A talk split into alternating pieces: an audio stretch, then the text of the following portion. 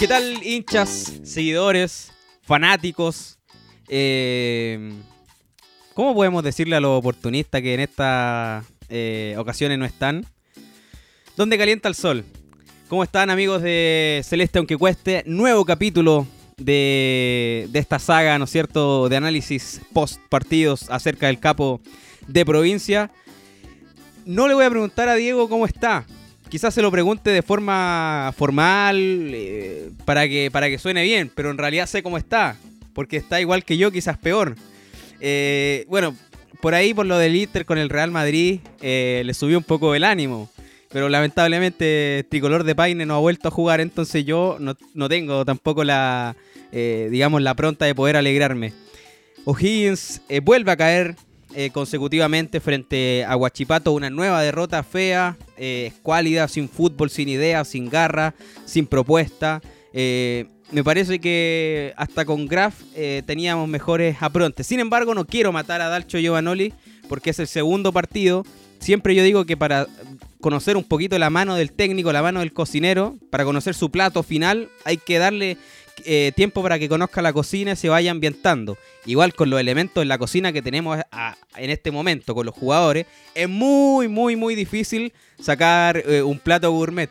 Con rajas sacáis un handroll.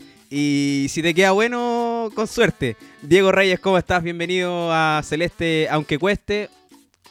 ¿Cómo estás? Eso es lo que te voy a preguntar formalmente, pero respóndeme como tú estés realmente.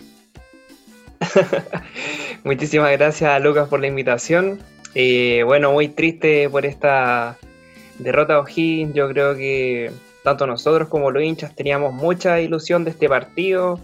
Eh, una, idea de que O'Higgins iba a salir con todo buscando el triunfo y que ya Dalcho les iba ya a firmar ya en la banca celeste, pero sin embargo este fue un golpe muy fuerte para el equipo y, y la manera en que se perdió fue, fue muy dolorosa.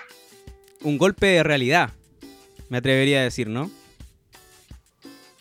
Sí, sí, así es. Fue, yo creo que estábamos todos como muy en las nubes cuando supimos ya que Dalcho llegaba al equipo y, esto fue un golpe de, realidad, como lo dices tú, que nos hace aterrizar y, a, focalizar los errores, ya que el día de hoy ocurrieron mucho, muchas falencias en el equipo. Y fue un aterrizaje forzoso, Diego, porque estas últimas dos semanas fueron semanas llenas de esperanza. Se presenta a la Rondo, se presenta al nuevo técnico, ya está confirmado Santiago Romero. Entonces decimos, bueno, Higgins está contratando con ciencia. Se trae un 9, se trae un mediocampista que falta, uno defensivo para reemplazar al dios Navarrete. Se piensa en un eh, central para la defensa. Entonces decimos, bueno, el plantel se renueva. Eh, el equipo tiene otro aire y con la mano de Dalcho Giovanoli la vuelta vamos a dar. Obviamente no vamos a salir campeones ni aunque le ganemos 10-0 a todos los equipos que vienen. Sin embargo, yo creo que el campeonato para O'Higgins es salvar del descenso y poder entrar quizás como última Copa Sudamericana. Pero con lo que vimos hoy, no clasificamos ni, ni con suerte, ¿Ah? ni con suerte. Eh, Diego, antes de que comencemos a, a pimponear y, analizar estos O'Higgins, eh, Huachipato en la octava región, en este preciso momento está hablando el argentino, el rosarino, el, amigo, el yunta de Bielsa y de Berizzo, Dalcio Giovanoli. Vamos a escuchar lo que está diciendo en estos precisos momentos en Talcahuano. Estas son las palabras de Dalcio Giovanoli acá en Celeste, aunque cueste. Creo que el partido eh, estaba controlado, por momentos había arrancado de menor a mayor y bueno, yo creo que la, suspensión, la expulsión principalmente fue un punto de inflexión. Este, lamentablemente eh, ahí tuvimos que, ir buscando, eh, fue ya cuando hay una discusión en el primer tiempo, hay que modificar más que nada el sistema táctico eh, y bueno, creo que si bien uno es, en esto es responsable directo, pero creo que ahí hubo un punto de inflexión y, desde ahí en adelante el equipo ya tal vez tuvo que hacer otro esfuerzo de cuestiones tácticas, de cuestiones futbolísticas, de cuestiones anímicas también. Así que, este, bueno, la verdad que mm, muy, este, eh, a ver, amargado por la situación, porque creo, que era un partido que se podía haber sacado de otra forma. No hablo de resultado, pero sí que se podía haber eh, sacado de otra forma. Y bueno, son, son errores que realmente se cometen y, que, bueno, y que no, en, estas circunstancias y más cuando, cuando están estas, rayas, estas rachas adversas, eh, lo, lo pagando caro. De todas maneras, eh, creo que hay que ponderar eh, la entrega del equipo. por momentos la búsqueda fue con ideas, por momentos sin tantas ideas. Pero bueno, esto, como hablamos un poco en la previa del partido, es largo y, sabemos perfectamente que, bueno, también hay cosas algunas cosas positivas para rescatar en cuanto a, los niveles individuales eh, y, tratar de, bueno, tratar de, este, de seguir corrigiendo y seguir mejorando eh, en el día a día. Bueno, reconoce algunas falencias eh, tanto ofensivas como en el mediocampo. Yo creo que se condiciona completa y absolutamente el partido con la expulsión de Moisés González. Eh, recordemos que había ingresado por Tomás Alarcón un fuerte choque que fue el seleccionado nacional, gran jugador Alarcón, lo que pudo eh, demostrar en la cancha como siempre en realidad. Y condiciona el partido porque O'Higgins eh, retrasa su 4-3-3 y lo termina haciendo un 4-3-2. jugando arriba en, la última instancia ya con Gotti y con Moreira. Eh, sin embargo, Diego, te quiero dar el, micrófono, el pase para que le cuentes un poco a los seguidores de Excelente, aunque cueste que vamos creciendo eh, cada vez más. Me pone muy feliz. ¿Cuál fue la formación que, plantó? ¿Cuál fue el equipo que presentó Dalcho Ivanoli esta tarde en, la octava región? Así es, Lucas. Eh, hoy día Dalcho Ivanoli se presentó con un 4-3-3 ante Huachipato, con batalla en el arco en línea de cuatro, por derecha fue con Magaláes, eh, después Diego González, eh, Matías Cajáis y Roberto Cerecea por la banda izquierda. Después, por, en el mediocampo, con línea de tres, puso por la derecha a Ramón Fernández, al medio a Álvaro Acevedo y por izquierda a Tomás Alarcón. Y ya arriba, también con línea de tres, partió con Facundo Castro por derecha, Goti al medio como 9 y por izquierda José Luis Muñoz. Sí, en el mediocampo eh, la estadística oficial nos muestra que hay un triángulo invertido, ¿no es cierto? Eh, sin embargo, en pasajes del partido creo que Giovanoli eh, lo fue rotando, dejando a, a, Acevedo por derecha, al Arcón por izquierda y a Ramón Fernández por arriba. Sin embargo, ¿por qué digo que lo rota? Porque como tú bien lo dijiste, Ramón Fernández en muchos pasajes del partido actúa por la banda derecha. Eh, por ende, creo que es correcto dar ese apronte estratégico para un poco analizar lo que, lo que fue hoy día, que fue también un mar eh, de infinitas posibilidades para O'Higgins. Eh, vimos a un Acevedo jugando como volante de contención, que si tú me preguntáis, Diego, seamos tajantes, prefiero mil veces a Acevedo, compadre, con todos los años que tiene, que jugar con Navarrete. Me parece positivo que haya buscado digamos, una alternativa. No en el puesto natural, pero que sí creo que resultó. Ahora también tenemos que reconocer que Acevedo estuvo muy, pero muy, muy lento, en demasía me parece, eh, en el regreso, cuando había contra, y también le, jugó a favor a Huachipato. Conceptos generales, Diego, de, de, lo que fue hoy, esta derrota 2 a 0 que termina con un knockout ya en el segundo tiempo y que se ve condicionada claramente porque O'Higgins eh, juega tres cuartos del partido con 10 jugadores. Sí, Lucas, la verdad es que, como tú dices, en, pasaje del partido también le costaba eh, construir un poco al equipo, se vio muy condicionado por la, expulsión de Moisés González. Eh, lo personal me gustó como anduvo Gotti, se notó su, motivación al entrar como titular ante la, baja de Roberto Gutiérrez.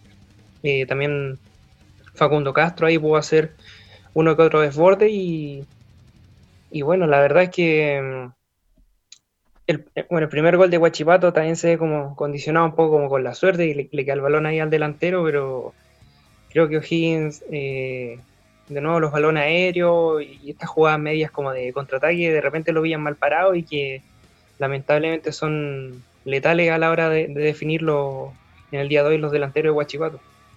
Y Guachipato, acá quiero hacer un, paréntesis, pero que eh, me parece que da para más que un paréntesis eh, informativo.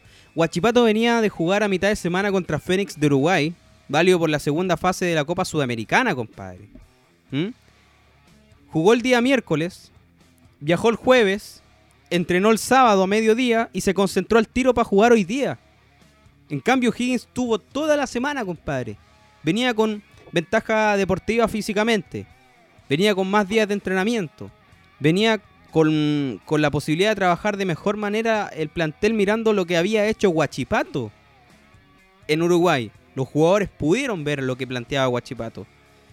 Y pudieron ver también las falencias que tiene por la banda derecha el cuadro siderúrgico. Diego, yo tuve la posibilidad de ver el partido de Fénix contra Huachipato y los tres goles que le pasan a Huachipato son por las bandas. Uno por la izquierda y dos por la derecha. La izquierda por donde corre Simbi Cueva y el lateral derecho de Huachipato. Y no lo aprovechó. Si tú te das cuenta, muchos de los desbordes que hubo, eh, digamos, en los extremos, fueron por la banda de Facundo Castro. Facundo Castro tuvo innumerables posibilidades, compadre. Tuvo muchas posibilidades. Y no tuvo la jerarquía de levantar la cabeza, tirar un buen centro y poder conectar con el delantero. Siempre lanza centros mirando hacia el piso. Me parece que no es positivo, porque al frente tiene a un Gustavo Gotti con cuerpo, con altura, con masa, que puede ganar pelota y puede ganar balones. Entonces creo que ahí O'Higgins falló en la ofensiva. Y bueno, es una de las tantas fallas que vimos hoy que si tú me preguntas, Diego, creo que ha sido el peor partido desde La Serena hacia adelante. Incluso creo que con Cobresal hubo mejor idea, pero lo de hoy fue simplemente catastrófico. Pero no quiero culpar a Giovanoli, no sé cuál es tu, visión, Diego. Sí, la verdad es que eh, muy triste la manera en que se perdió, hubieron muchas falencias. Yo también en lo personal pensaba muy similar a ti, dije, Guachipato viene ya con el partido en la semana y O'Higgins tiene la, opción de ver este, este partido, como tú lo dices. Había que aprovechar los puntos débiles de, del equipo de Guachipato y creo que O'Higgins no pudo concretar una opción, como tú lo decías, eh, yo, yo veía subir a, Facundo Castro, pero claro, los centros no iban hacia Goti o lo interceptaba un defensa, entonces eh, Dalada porque uno de verdad quiere ver que se, nota, si bien el esfuerzo de Castro, pero no hay efectividad a la hora de, llegar y, da rabia también ver que Guachipato llegó eh, tres, cuatro veces y, fue efectivo en comparación a O'Higgins. Yo creo que mucho nos ilusionamos hoy día con ver a Gotti, eh, esperábamos ver un, gol de, él o de Facundo Castro, pero da de verdad rabia que, no se puedan concretar esta situación. Y que bien digo que tú digas nos ilusionamos con Gotti y con Facundo Castro, porque con, por el otro lado, por la banda izquierda, yo no tengo nada de ilusión. Tengo más desilusión que, que ilusión. Ya saben de quién estamos hablando, de JJ Muñoz. Eh, pasemos a hacer el 1 a 1, al más fiel estilo de Celeste, aunque cueste. ¿ah? El único análisis de O'Higgins que se hace uno por uno, compadre. Vamos matando uno por uno. Así que eh, yo creo que ya se está reproduciendo en el camarín celeste. ¿ah? Así que les vamos a dar un par de, retos a algunos jugadores para que podamos mejorar, ¿o no? Sí, sí, así es, Lucas. ya, pues. Número 13, en la portería, el guardaballas, como dicen los argentinos y los españoles, Augusto Batalla. Eh bueno, de analizar muy poco. La participación que tuvo creo que fue regular.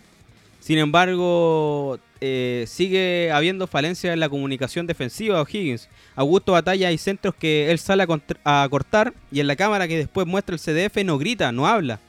¿Mm? Eh, le queda un jugador solo por la banda izquierda. Si bien no es culpa de él, creo que es responsabilidad de él advertir que viene un jugador entrando por la banda derecha o la izquierda de él, viceversa. Eh, y bueno, tuvo un partido donde jugó muy mal con los pies, los pelotazos que tiraba desde el área hacia la mitad de terreno no eran efectivos, eh, así que yo le voy a poner un 5 de 10, justo en el medio. Sí, así es, Lucas. La verdad es que eh, concuerdo contigo. La jugada del primer gol de Guachipato eh, se ve como no, no, se pone ahí de acuerdo con los jugadores. También, lamentablemente, para O'Higgins, eh, el balón rebote y le, le quedan los pies al, al, delantero Guachipato. Así que, de verdad, muy triste todo esto. Eh, también concuerdo, las salidas que hizo a balón largo también no, no fueron efectivas y, y, al final O'Higgins terminó como regalando el, balón con las salidas de batalla, así que también voy con un 5 de 10. Oye, hay arqueros que se hacen respetar, ¿ah? ¿eh? Jorge Carranza, eh, el Beto González, el Beto González si bien era banca, compadre, cuando entraba no le pasaba ninguna, ninguna compadre. El primer cagazo de la defensa y se ponía a gritar. La gente se ríe de Brian Cortés en el partido con Colombia, pero creo que es el tipo de jugador que hay que tener en el arco. Un líder. Si no, estamos perdidos. Y me parece que Augusto Batalla no es un líder. El líder en facha es el más lindo, el que tiene el mejor peinado y todo, pero eh, estamos muy al debe en esa posición y es importantísima. La defensa, Diego, por banda derecha. Eh, el hacha, Magaláes. Sí, la verdad es que hoy día Magaláes estuvo eh, bien, pero no sobresaliente desde mi punto de vista. Eh, creo que pudo conectar ahí varios balones por, por, la banda hacia Ramón Fernández, Facundo Castro. Eh, también lo vimos ahí peleando hartos balones en el aire cuando habían corners de, de O'Higgins también. Me gustó el partido, pero como digo, no, no fue así sobresaliente. A él le, le pongo un 6 de 10. Un 6 de 10. Yo le bajo dos puntos, 4 de 10, porque la función de Magaláes por la banda derecha la termina haciendo Cajáis. Mucho más lento que, que Magaláes, pero Cajáis fue a cabecear, tuvo que reventar pelota, porque se le pasaba bastante el, jugador eh, eh, Sánchez Sotelo, que jugaba en todo el frente de ataque, el 9 de Guachipato. Eh, le pasaba mucho a, a Magaláes. Le voy a poner un, un 4 de 10.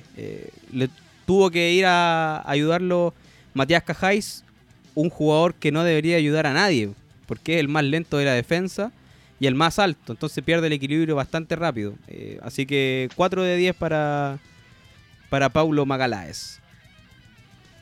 Diego González pasamos ahora, ¿no? Exactamente, sí, con Diego González. Eh, bueno, hoy día tuvo igual una labor bien difícil, lo, los delanteros de, de Huachipato y los mediocampistas se metían harto hacia el área O'Higgins a la hora de, de, atacar y de contraatacar. Creo que estuvo al debe en el día de hoy. Con él voy con un, con un 4 de 10 también. Lo mismo, lo mismo, le sumo un puntito más, sí. 5 de 10, por ser canterano, por eso nomás. Eh, porque si fuera eh, jugador que viene de afuera a cumplir una función de buena manera, le bajo. Eh, bien, además que se nota una gran diferencia con su hermano. Mucha diferencia. Si bien son jugadores que ocupan eh, puestos similares en la defensa, si bien Moisés González hoy no tuvo la capacidad, ¿no es cierto?, de jugar en su, en su posición natural, creo que de repente se le sale la cadena y va de forma muy desmedida. Y es lo que hablábamos capítulos anteriores con Paulo Magaláes, que son esos jugadores que te juegan bien partidos, tienen chispazos, pero te ponen mucho en riesgo. Y O'Higgins no necesita correr riesgo, necesita ganar partidos seguros, necesita sumar. Entonces el hecho de, quedar con 10 jugadores lo condiciona. Pero bueno, estamos hablando de Diego González. Lo mismo que tú, Diego, un 5 de 10, pero le doy un puntito más por ser canterano, porque hay que ser atrevido, me parece que hay que eh, sacarle jugo a la cantera para poder tener jugadores como los Juan Fuente, como los César Fuente, como los Tomás Alarcón. Entonces me parece que está, que está bien. Matías Caáis o Cajáis. Hay algunas radios que le dicen Caáis, otros Cajáis. Da lo mismo. Eh, yo voy con un análisis eh, súper exhaustivo de, Matías Cajáis. Ayudó a la derecha, ayudó a la izquierda, a los sectores de Dojí, no a, a, los sectores políticos.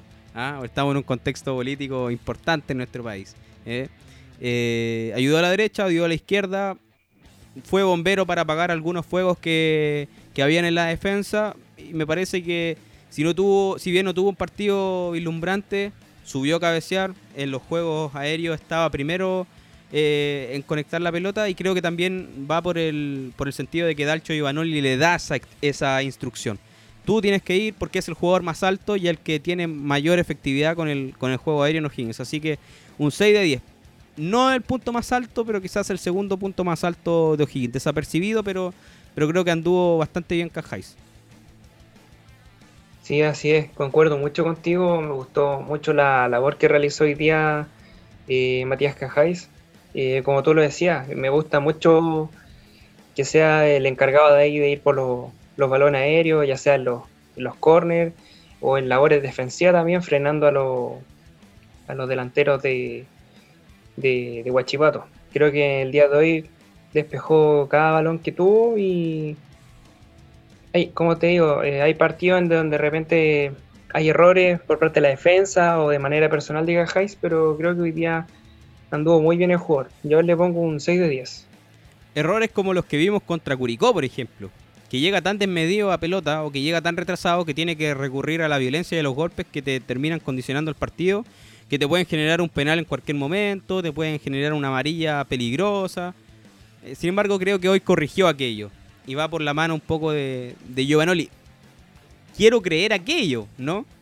Eh, porque finalmente Giovanoli es el jefe de todo, el que da instrucciones y el que da un poco eh, un vistazo de cómo debe moverse O'Higgins en el terreno de juego. Cerramos el bloque defensivo, Diego. Micrófono tuyo, el 17, Robert Cereceda.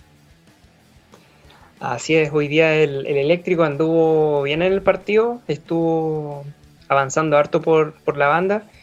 De repente, eso sí, notaba que se trababa en el juego cuando él subía y de repente no habían jugadores que lo acompañaran por la banda, pero que eso al final lo obligó como a retroceder, a jugar con Cajáis, pero en, rangos generales anduvo bien CRCA, me gustó su, su cometido hoy día. Voy con un 6 de 10 para CRCA. Oye, estuvo fome el partido en líneas generales, ¿ah? ¿eh? debemos decir, yo estaba viendo 20 minutos, compadre, decía, puta, ¿cómo el partido tan fome, weón? Pongámosle algo al partido. algún, algún golcito, no sé, alguna falla del árbitro, no sé tuvo bastante fomeque el partido. Pasamos al medio campo. La sorpresa para todos en la alineación, no por el nombre, sino por la posición. Álvaro Acevedo, el número 3, jugando eh, la función de doble 5. Eh, siendo un jugador con marca, dejando un poco más libre a, a Tomás Alarcón para que vaya al choque. Ahí es también donde se lesiona. No me gusta Alarcón. O sea, no me gusta Acevedo, bien digo, en esa posición. Sin embargo, es lo único que tenemos.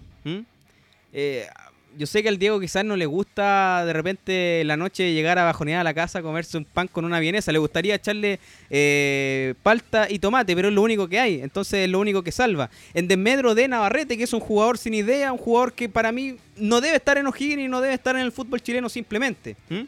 Y no tengo ningún eh, problema en decirlo, lo digo con nombre y apellido. Gerardo Navarrete para mí no es un jugador que deba estar en el fútbol profesional y para mí es necesario decirlo y es necesario comunicarlo porque sé que eh, como hincha, Diego, podemos representar a muchos, a muchos, muchos seguidores de O'Higgins. Porque si tú, eh, no sé, de repente te vas a cualquier medio de comunicación, no, que algunos volantes de O'Higgins no andan bien. El que no anda bien es Gerardo Navarrete, compadre. y Ramón Fernández va bueno, va, vuelve, pelea, agarra, corazón. Tomás Alarcón para qué hablar. Entonces, sabemos que hablamos de Gerardo Navarrete. No me gusta la posición de, Acevedo. Me parece que podríamos haberle dado esa posición a Diego González para que avanzara un poquito más y, y Álvaro Acevedo tomar esa posición. Sin embargo, creo que fue a apagar un incendio que tenía O'Higgins, la jugó de bombero y trató de hacerlo de la mejor manera. Con los años que tiene y con el desgaste físico que ya tiene, ¿no es cierto?, en su nivel. Eh, no anduvo muy bien. Pero no es su culpa, insisto, no es su posición. Él fue a hacer una peguita extra, ¿no? fue a hacer un, pololo ahí a, una, a, un lugar que lo necesitaba. 4 de 10 para Acevedo. Sí, la, verdad, Lucas, concuerdo mucho. Yo también te iba a proponer, de hecho, este cambio de que me habría gustado más ver a Diego González, eh, la posición que tuvo Acevedo hoy día, pero sin embargo fue el planteamiento que hizo hoy día Giovanoli Claro, como dices tú, hay un claro déficit en el mediocampo que es Gerardo Navarrete. Y, y no sé, lamentablemente para él, para Navarrete, tiene dos compañeros en su área que son jugadores que mojan mucho la camiseta, como Ramón Fernández y Tomás Alarcón. No, y espérate Eh, cuando llegue Santiago Romero, compadre. Ese, ese compadre ya no va, lo van a ir a mandar a, a- a entrenar a la camboína porque en el monasterio ya no va a tener lugar. Es lo más probable que pase. Que no vamos a volver a ver en las nóminas a Gerardo Navarrete. Y la felicidad que va a tener Diego te la encargo. Sí, sí, la verdad es que, claro, cuando se supo ahora en esta semana el, el nuevo refuerzo de O'Higgins, eh, yo también dije, no, aquí Navarrete no va a tener cabida y lo más probable es que, como dices tú, lo manden a otro país, a, otra galaxia a entrenar. Porque Mandémoslo para Filipinas, ¿o no? Ponemos mitad y mitad, Diego. Y claro, sí. Mandémoslo para Filipinas, al fut- a la tercera edición de Filipinas. A ver si. ¿Cómo, cómo anda ya? No, pero tenéis que ser muy malo para que tu posición te la vaya a cubrir un defensa, compadre. ¿Mm? ¿Tenéis que ser malo o no? Sí, sí. Tenéis que ser malo. O sea, bueno, hay gente que puede estar en desacuerdo conmigo si es malo o es bueno, juega bien o juega mal. Lo que nosotros hemos visto acá en O'Higgins es que no ha rendido nomás. Y ese es el análisis y no hay más, es lo objetivo. Y no lo decimos nosotros tan solo de una manera subjetiva. La estadística lo dice, cuántas pelotas pierde, cuántas pelotas da errónea, cuántas recuperaciones tiene por partido, cero. Y es un, un jugador que en su posición de volante de contención debe contener el juego y debe quitar para recuperar y volver a atacar. Y no lo hace. Sin embargo, eh, creo que hoy día lo, lo de Acevedo, Diego, para ir cerrando ya este, este bloque y bueno, pasar a, a Moisés González y a, y a Tomás Alarcón, creo que Acevedo no está para eso. Fue a hacerlo con la mejor disposición, pero no, no está nomás. Es como que pongamos a Navarrete de central. Sabemos que también lo va a hacer mal, ¿cachai? Sí, sí. Como, claro, como tú decías, a Acevedo le tocó ir a un, a un sector que no es su posición natural. Eh, lamentablemente tuvo ahí un par de, de complicaciones. Yo con él voy con un 5 de 10, ya que, como dices tú, eh, tuvo que suplir una, una labor que él no estaba acostumbrado. Eh, Tomás Alarcón. Acá yo creo que hay que ser breve porque lo vimos muy, muy poquito rato. Yo lo que alcancé a ver es un Alarcón con ganas, con garra, haciendo un análisis general lo que estamos acostumbrados. Pero es lo que estamos acostumbrados de forma positiva. Ya sabemos que ya nos va a venir siempre con lo mismo, pero con ese, con, cuando yo digo siempre con lo mismo, con ese rico juego, con esa garra, con esa entrega, que si se tiene que ir a barrer, se va a barrer, y tiene que ir al choque, y va al choque, y así es como hoy se siente, ¿no es cierto?, de su tobillo. Así que para tomar el arcón, por lo poco que estuvo, le voy a poner un 5 de 10. No se puede analizar más allá porque estuvo ausente en varias etapas del partido. Pero lo que pudimos ver, creo que fue positivo, ¿no? Sí, así, hoy día el Tommy Alarcón tuvo que ir ahí al choque en todas las jugadas, producto de eso tuvo su lesión, pero lo que alcanzó a jugar me, gustó, así que también concuerdo con un 6 de 10 para Alarcón. Moisés González. Moisés, acá en Celeste, aunque cueste, nos encanta que canteranos tomen la titularidad, nos encanta que canteranos sean alternativa en O'Higgins, nos encanta eh, algunos partidos que se hizo con el hermano Diego en la zona defensiva, pero hoy la, irresponsabilidad yo al menos no la perdono. Un 2 de 10, al tiro no. Sí, hoy día terrible. Entró desmedido, Claro, sí. muy fuerte, po. Sí, sí, sé que de verdad fue terrible en todos los sentidos, terrible para el hincha, para el jugador, hasta para el jugador de Guachipato fue terrible porque sabéis que fue una falta muy fea y tres minutos alcanzó a estar en cancha, no, mal, mal, así que yo con él voy con un, con un 3 de 10 porque lamentable todo. ¿Fueron tres, Diego? Sí, me atrevería a decir que sí. Tres Diego. Ya, yo, yo lo digo porque desconozco, no me, no me, no me fijé en el, en el minutaje. Pero estuvo poquísimo. Creo que me aventuro a decir que es la expulsión más rápida de este campeonato. Eh, Moisés, hay que estar más atento. Y tener un poco más de responsabilidad cuando vas a, chocar a tu compañero de trabajo, a tu compañero de labor, que también es un futbolista. Así que hay un 2 de 10 para mí. po. Ramón Fernández. Ramón Fernández ocupó la posición de 10 en el primer tiempo, después se convirtió en un 8, ocupando todo eh, la, parte ofensiva de- del medio campo. Iba por la derecha, buscaba salida por la izquierda, iba, volvía, iba, volvía. Lo que estamos acostumbrados también de Ramón Fernández, un jugador que cada vez más eh, suma más experiencia, también se le va acabando un poco la benzina, pero que es un jugador que, que nos da muchas eh, posibilidades saca buenos centros, lamentablemente no, no fueron bien recepcionados por ninguno de los eh, hombres en el eje del ataque. Así que a Ramón le voy a poner un 6 de 10. Estuvo por sobre la media, pero no fue desequilibrante. También tuvo eh, varias posibilidades donde le pudo pegar al arco y, se le fueron eh, muy lejos. Sí, hoy día Ramón, como tú lo decías, estuvo ahí subiendo, bajando, eh, generando ocasiones. Y también un poco yendo al kit del balón, me gustó, estuvo como bien polifuncional me habría gustado también, como tú lo decías recién, que hubiese tenido un poco más de efectividad al momento de rematar al arco, pero me gustó bastante hoy día lo que hizo Ramón. También concuerdo con un 6 de 10. Un 6 de 10 para, para Ramoncito, como le dijo el técnico Giovanoli, ¿te acordáis? Sí, sí. Ramoncito, buena esa. Yo cacho que lo hace Giovanoli para un poco descongestionar el camarín. ¿ah? Hay que llegar con, la, con las ideas claras, pero también ser un gallo buena onda para que el camarín te agarre confianza me imagino yo, ¿ah? Ojalá que podamos alguna vez tener a Dalcho Giovanoli acá en, Celeste, aunque cueste, sería interesante. Eje de ataque, tres hombres arriba. Facundo Castro, el uruguayo. Gustavo Gotti, el argentino. Y. Ya, ahí nomás. Eh, pasemos con Facundo Castro, por la derecha. ¿ah? Oye, este es el podcast eh, del terror para los jugadores. la cosa es así, jugador que la moja, acá se le premia. ¿ah? Y se le reconoce el esfuerzo. Gotti no es un jugador que es espectacular, pero el gallo la moja.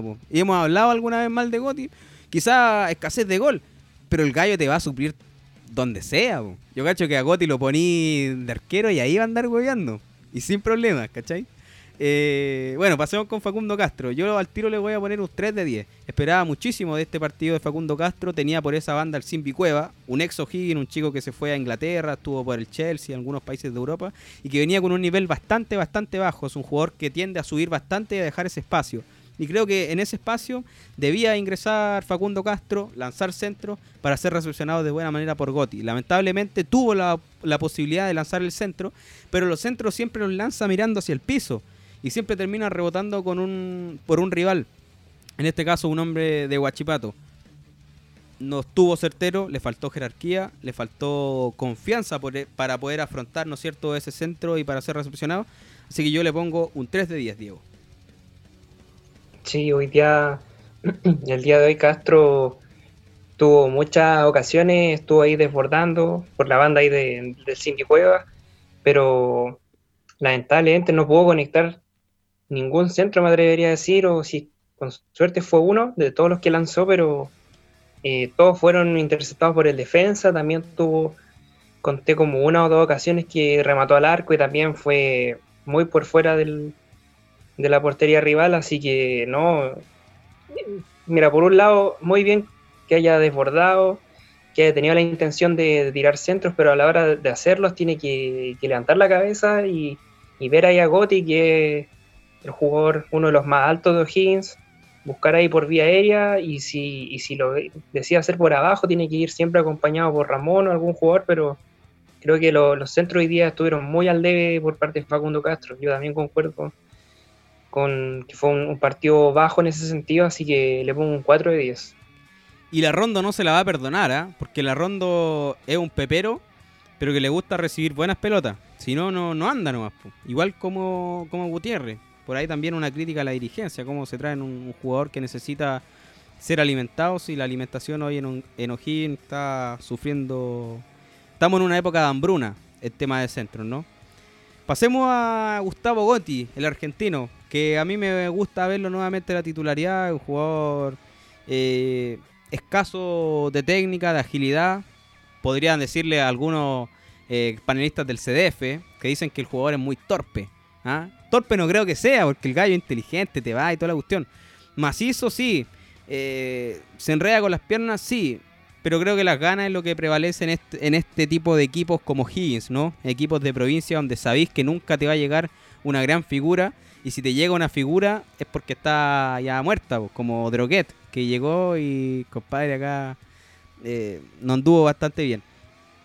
Gustavo Gotti al tiro yo le pongo un 5 de 10. Estuvo en la media, no estuvo por debajo de sus jugadores. tampoco sobrepasó ni sobresalió de una manera desorbitante que dijimos, ¡ay, el medio partido de Goti, compadre! Pero no nos dio a dar, nos volvió a dar, ¿no es cierto?, un poco más de lo que estábamos acostumbrados, sus desbordes por el área, retrocedía a buscar balones. Lamentablemente tenía una muy buena defensa por parte de Guachipata. 5 de 10 para Gustavito. Sí, hoy día Goti, eh, si bien por una parte supo aprovechar bien la, la ausencia de Roberto el Pajarito Gutiérrez, creo que estuvo como de repente se le critica eh, con ausencia de gol, pero nosotros lo vimos y los hinchas también yo creo que van a concordar con nosotros en que es un jugador que en general en todos los partidos te pelea cada balón. Hoy día también lo vimos saltando, si podía ir a presionar a los defensas rivales lo hacía. Y yo creo que con Gotti desde, desde el, inicio del partido Higgins tiene mucha más chance que lo que hace Roberto Gutiérrez. Nosotros a veces vemos cuando parte Gutiérrez juega a los primeros 45 minutos y después entra Gotti. Y Gotti en, esos minutos hace más, más que Pajarito Gutiérrez. Así que espero que aproveche la, esta oportunidad que se le está dando a seguir viendo cómo sigue la lesión de Gutiérrez y espero que Gotti ojalá ya verlo anotando en el próximo partido ya de la, de la segunda rueda. Se ve un contrato... Ah, discúlpame, la nota, por favor. Sí, un 5 de 10 para Goti. Un 5 de 10. Te, decía para poder insistir en lo que tú decías, se ve un contraste súper fuerte en lo que es Gutiérrez Goti. Ahora vamos a tener que sumarle otra variante, la Rondo. Entonces, espero yo que la Rondo nos dé un contraste mucho más fuerte. Y que digamos, ahí que lo que necesitábamos no eran buenos alimentadores, necesitábamos un tipo inteligente. Y ojalá que ese sea la Rondo. Que es un poco el juego que necesita O'Higgins. No sé si tú te recuerdas en el campeonato pasado, Diego eh, cuando viene la ronda Arrancagua con la calera, fue un jugador que se generó tres opciones y las tres pegaron en el travesaño. Y es un jugador que aguantó la pelota, giraba y le pegaba. No esperaba tanta alimentación.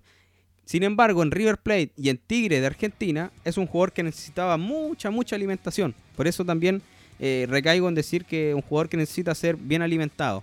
Y estamos en un proceso de hambruna. Cerrando eh, la zona ofensiva, Diego, eh, ¿Quién va, tú o yo? ya, yo voy a partir con José Luis Muñoz, sin, sin apodo, quien hoy día estuvo por la banda izquierda de los Higgins. Pucha, eh, ¿qué decir de él?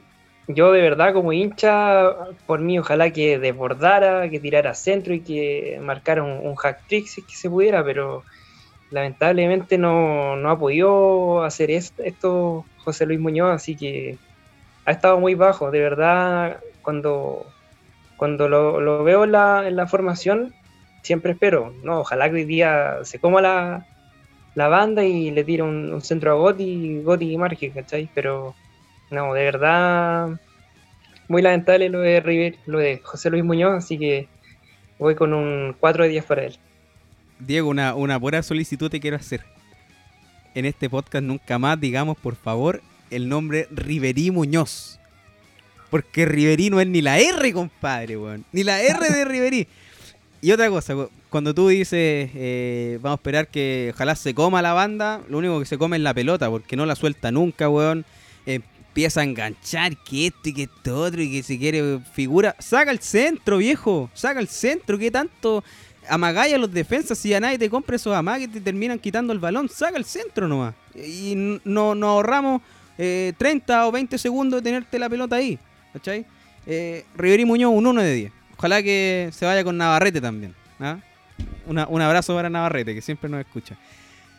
Partido magro, partido amargo por lo demás, partido triste, un partido lleno de ilusión, un partido donde vislumbrábamos, ¿no es cierto?, unos Higgins de Rancagua que nos podría dar una nueva esperanza, un nuevo aire. Decíamos, bueno, con Giovanoli vamos a poder sacar esto adelante. Sin embargo, eh, quiero volver a lo que hablaba un poco en el principio. Creo que estamos recién empezando la era Giovanoli. Ahora hay un receso aproximadamente de 20, 23 días para que vuelva a rodar la pelota en la segunda fase del campeonato, donde ya hay fecha. Ya vamos a hablar de eso más adelante en otros capítulos. Eh, y creo que estos 20 días Giovanoli tiene que trabajar de manera incesante. Si es posible, de los 20 días que trabaje 18. A poner a los jugadores eh, en buena condición física, porque no es posible, no es posible por ningún lado, no es lógico. Tú, Diego, que estás eh, inmerso, ¿no es cierto?, en el lado de las ciencias duras, donde la lógica prima.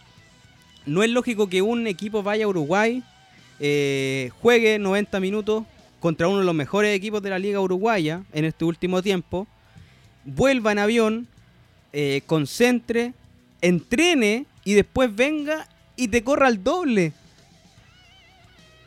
O sea, ¿qué bebida energética se están tomando estos compadres para traernos un display acá a Rancagua? No es lógico. Y creo que eso va por la mala preparación física que dejó el cuerpo técnico de Patricio Graf.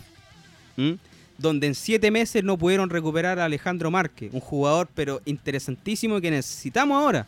Si Alejandro Márquez hubiera estado desde el primer minuto, quizás no estaríamos ni pensando en Santiago Romero. Pero él viene a apagar el fuego que deja Navarrete. Eh, etcétera. Diego, cerremos el capítulo de hoy. Capítulo triste, ¿ah? Por eso nos dicen en Santiago los guasos ilusos. vamos a seguir siendo ilusos y no hay problema. Pero queremos que esto mejore a todas costas y queremos que O'Higgins salga de este hoyo en el cual está inmerso y que la institución como tal lo haga, ¿no? Sí, sí, la verdad es que, como te digo, quedamos muy tristes con el partido de hoy día seguimos ilusos con el trabajo que haga Giovanoli y su cuerpo técnico en estos 20 a 23 días que tú mencionabas. Eh, a ver ahora cómo se incorporan ya a los entrenamientos eh, La Rondo y Romero también. Y ver si es que también en un caso llegase a, arribar un, tercer refuerzo que de repente se ha estado como hablando por, y por las noticias, pero... Diego, hay una, una, preguntita. ¿Cuál ¿cuál crees tú que es la posición que debe reforzar O'Higgins? Si es que busca un tercer refuerzo. Las dos opciones que tiene es mirar al extranjero, como lo hizo con La Rondo y con Romero, o mirar en la primera B nacional. ¿Cuál tú crees que debe ser el, puesto a reemplazar en, en este O'Higgins? Em, sí, mira, yo creo que en, materia de, de, defensa yo traería un, un central, ya que estamos, mira, como la gente también lo escuchaba, nosotros siempre apostamos por la cantera O'Higgins, pero también me recuerdo en, hace unas fechas anteriores que estaba lesionado eh, Álvaro Acevedo y no sé si Diego González también o tuvo que suplir otro, otro labor y tuvo que entrar Brian Torrealba como central y eso dificultó mucho los pasajes y más que nada a los delanteros rivales me gustaría un, defensa. Eh, yo creo que me por la, por la sorpresa de que un defensa de la primera vez eh, llegase a O'Higgins y, y que, bueno, muchas veces se ha visto, ahora lo estamos viendo como Gotti, que se tuvo que dar una vuelta larga en el fútbol para llegar a su a su esplendor, por decirlo así, de su carrera, así que me iría por un defensa de la, de la B de Chile. Mira, Diego, hablando de este defensa, una de las opciones que asomaban era Tomás hasta Burubaca. Jugador que había pasado por, eh, por Antofagasta, que su dueño es católica, ahora está de préstamo, y muchos medios lo, lo candidateaban como el, próximo refuerzo de O'Higgins. Eh, sin embargo, habló él en medios junto a su representante y dijeron que ellos quieren seguir ligados a Católica a menos que O'Higgins muestre un interés mayor. Yo creo que es la parte económica, ¿no? Eh, me parece un jugador interesante. Las veces que vino con Antofagasta acá le hizo la tarea muy difícil a Pablo Calandria, a Mazola. Eh, se le alcanzó a hacer difícil también a Sebastián Paul. Es un jugador interesante y que creo que puede suplir de una u otra forma. Lo, que a mí me, molesta es que tenemos defensa. ¿ah? Está Matías Fraquia, está Brian Torrealba, está Diego González, está Matías Cajáis, está Álvaro Acevedo, sin embargo, bueno, Paulo Magalá, Cereceda. Sin embargo, de todo eso, ninguno está dando la talla para lo que necesitamos hoy en día, que es que no nos sigan convirtiendo más goles. Necesitamos un central de categoría. Y cuando yo hablo de un central de categoría, mm, me imagino automáticamente a Mariano Uglesic, me imagino automáticamente a Julio Barroso, tipos decididos, ¿cachai no? Tipos de roble que no los pasaban, no los pasaban. Y si, te, y, si iba a pasar al, al, ruso Uglesic, lo teníais que quebrar primero, teníais que pasar por el cadáver de él. Y lo mismo con Barroso, por algo Barroso eh, ahora está en Colo Colo y, todo el tema. Bueno, con un pasar muy amargo por lo demás. Y ahora Mariano Uglesic eh, es ayudante técnico de la selección paraguaya, trabaja con Berizzo. Entonces, jugadores así tenemos que traer, jugadores calados que puedan ayudar también a la juventud que se viene en esta nueva camada. Diego, te agradezco una vez más por ser partícipe de Celeste aunque cueste, el podcast más querido por los hinchas y más odiado por los jugadores, pero a mí los jugadores me da lo mismo lo que digan. Si acá nosotros queremos ser representados y, ser representantes de los hinchas un poco, ¿no? De sacar la voz del hincha y, hablar lo que no se habla en, en otros lados. Así que te pido perdón una vez más por hacerte venir a este podcast a hablar de una nueva derrota. Pero creo que son los, gajes del oficio de ser rancagüino, de ser celeste y ser del capo de corazón, compadre, como se debe ser y de verdad. Que estés bien, Diego. Micrófono para ti para poder cerrar este capítulo nuevamente. Súper amargo de. Sí, Luca, muchísimas gracias. a esperar con ilusión nuevamente lo que se vea en el trabajo del cuerpo técnico de los jugadores, los refuerzos. Así que yo creo que O'Higgins va a salir, si, si, si, me hacen, si me preguntan al tiro si O'Higgins desciende o no, yo al tiro me aventuro a decir que no. Creo que crea una, rueda completa y O'Higgins va, va a salir de esta, así que mandarle un, un, saludo a todos los hinchas que nos están escuchando, que de verdad es un proceso que va a costar, va a costar mucho, pero O'Higgins va, va a salir de esta, así que muchos saludos para todos y espero que disfruten este, este podcast, se, rían, sean representados y, que también veamos todos más o menos de la misma manera a O'Higgins. Y si no lo ven de la misma manera, por favor, escríbanos para poder eh, unirlo y poder conversar con ustedes. Diego, tomemos un avioncito rápido a Europa. ¿El resultado del Real Madrid? Ah, sí. No, fue... Eh, fue, ¿cómo se llama? 2-0 con Inter, ¿no? Pero fue una, metáfora que yo hacía de, la camiseta de Guachipato con la camiseta de O'Higgins. Claro. Decía, me gustaría ver a este, este partido de Inter contra Real Madrid, pero en este caso Inter se, se impuso por 2 a 0 ante Real Madrid. mira, mira, tenemos un posible cronista, ¿no? De, de uno de los tantos diarios que, que ahondan en nuestra región. Buena metáfora, Diego. Que estés bien. Y hablando de Diego, ayer, aprovecho de decirlo, 60 años del más grande del mundo, Diego Armando Maradona. Y qué mejor que tú, Diego, eh, con lo de Nápoles y todo, sabéis lo que significa Diego Maradona, ¿no? No tan solo acá en Sudamérica, en Argentina, sino que también en Europa y especialmente en Italia, que el tipo, le, el tipo pedía que le trajeran a Dios y ahí le traían a Dios. Simplemente Diego Armando Maradona. O'Higgins 0, Guachipato 2 en el Cap a 0 de Talcahuano. Que estén bien. Celeste, aunque cueste, vamos a seguir siendo hinchas de O'Higgins, no se preocupen. ¿ah? Todos los días después de los partidos, busquen ahí en Spotify que vamos a estar. Que estén bien. Chao.